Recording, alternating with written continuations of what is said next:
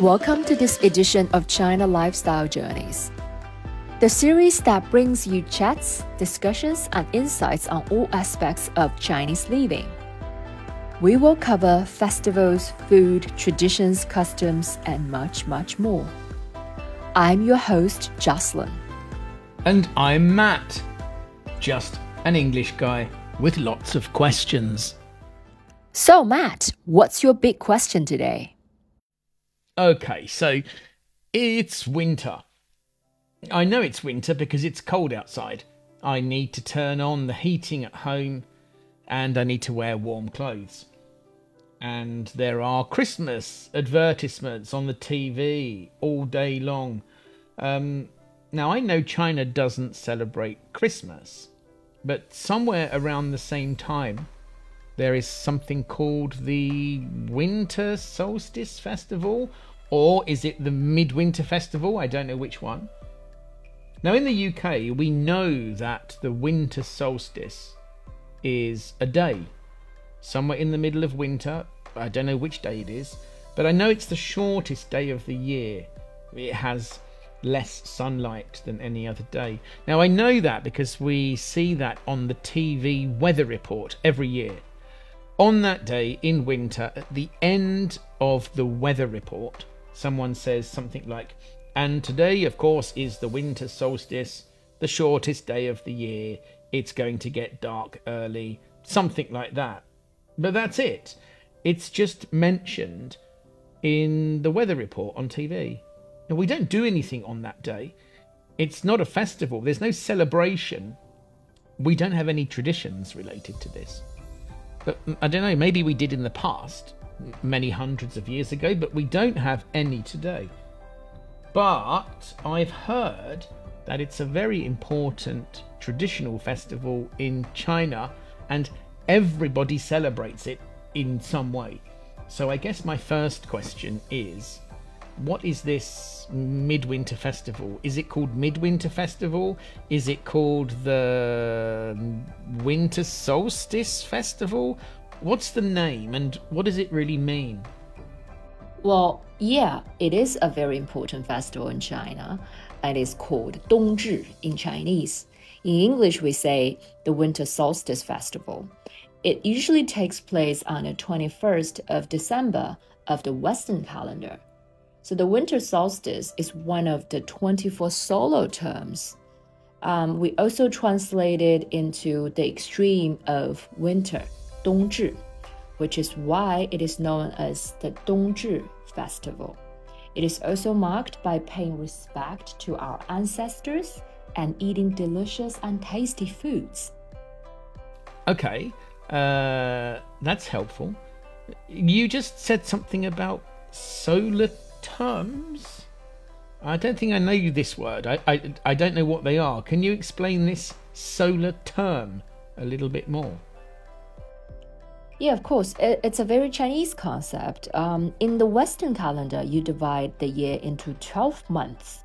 But a long time ago, during the Western Han Dynasty in China, people cut and divided the year into 24 equal segments. So these are called the solar terms in China. And also, we still use this today.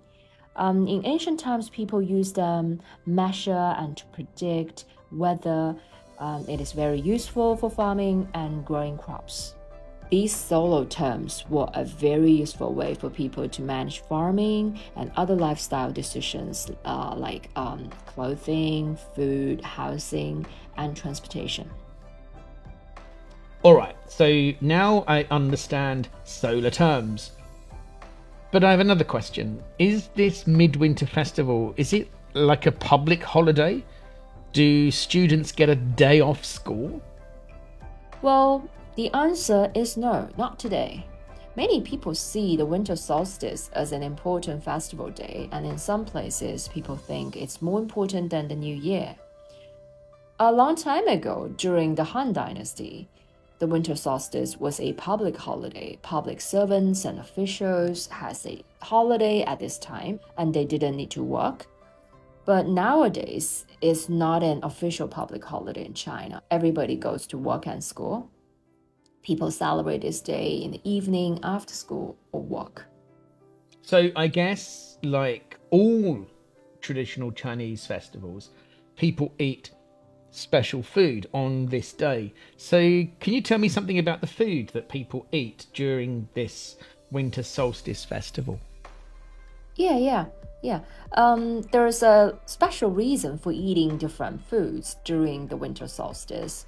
Um, in old times, during the Han Dynasty, people had the idea that in the middle of the winter, in cold weather, eating extra nutritious food would be good for your health.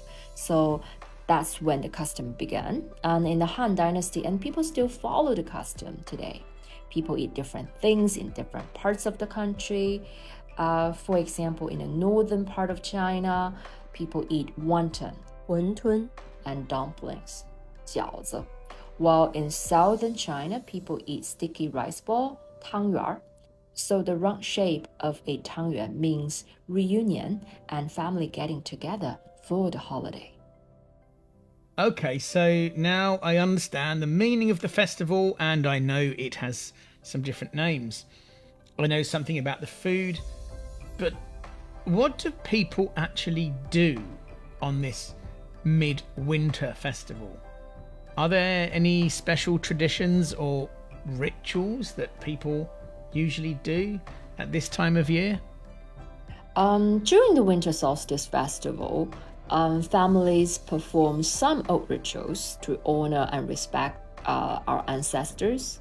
So these ceremonies usually start in the early morning, and families offer things like meat of five animals chicken, duck, fish, pork, and goat, plus rice and wine, as well as vegetable dishes and fruits. And the family also lights candles and incense. Sometimes people prepare a space at home. Um, it's like a kind of an altar, and uh, they put flowers, candles in this place, and these are the rituals for honoring your ancestors as a special way to pay our respects to our ancestors. Wow, that's great.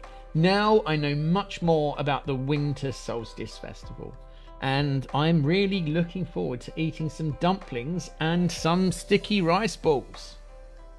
Yeah, finally, in this Winter Solstice Festival, the day of the year with the shortest period of daytime and the longest of night, after Dongzhi, the days begin to get longer. In old times, food for winter, honoring ancestors are the important things to remember. But today, I just want to say eat jiaozi and sleep well. Well, that's it for today. We hope you enjoyed this episode. Thanks for listening. We hope to see you again next time. Until then, goodbye. Stay wise.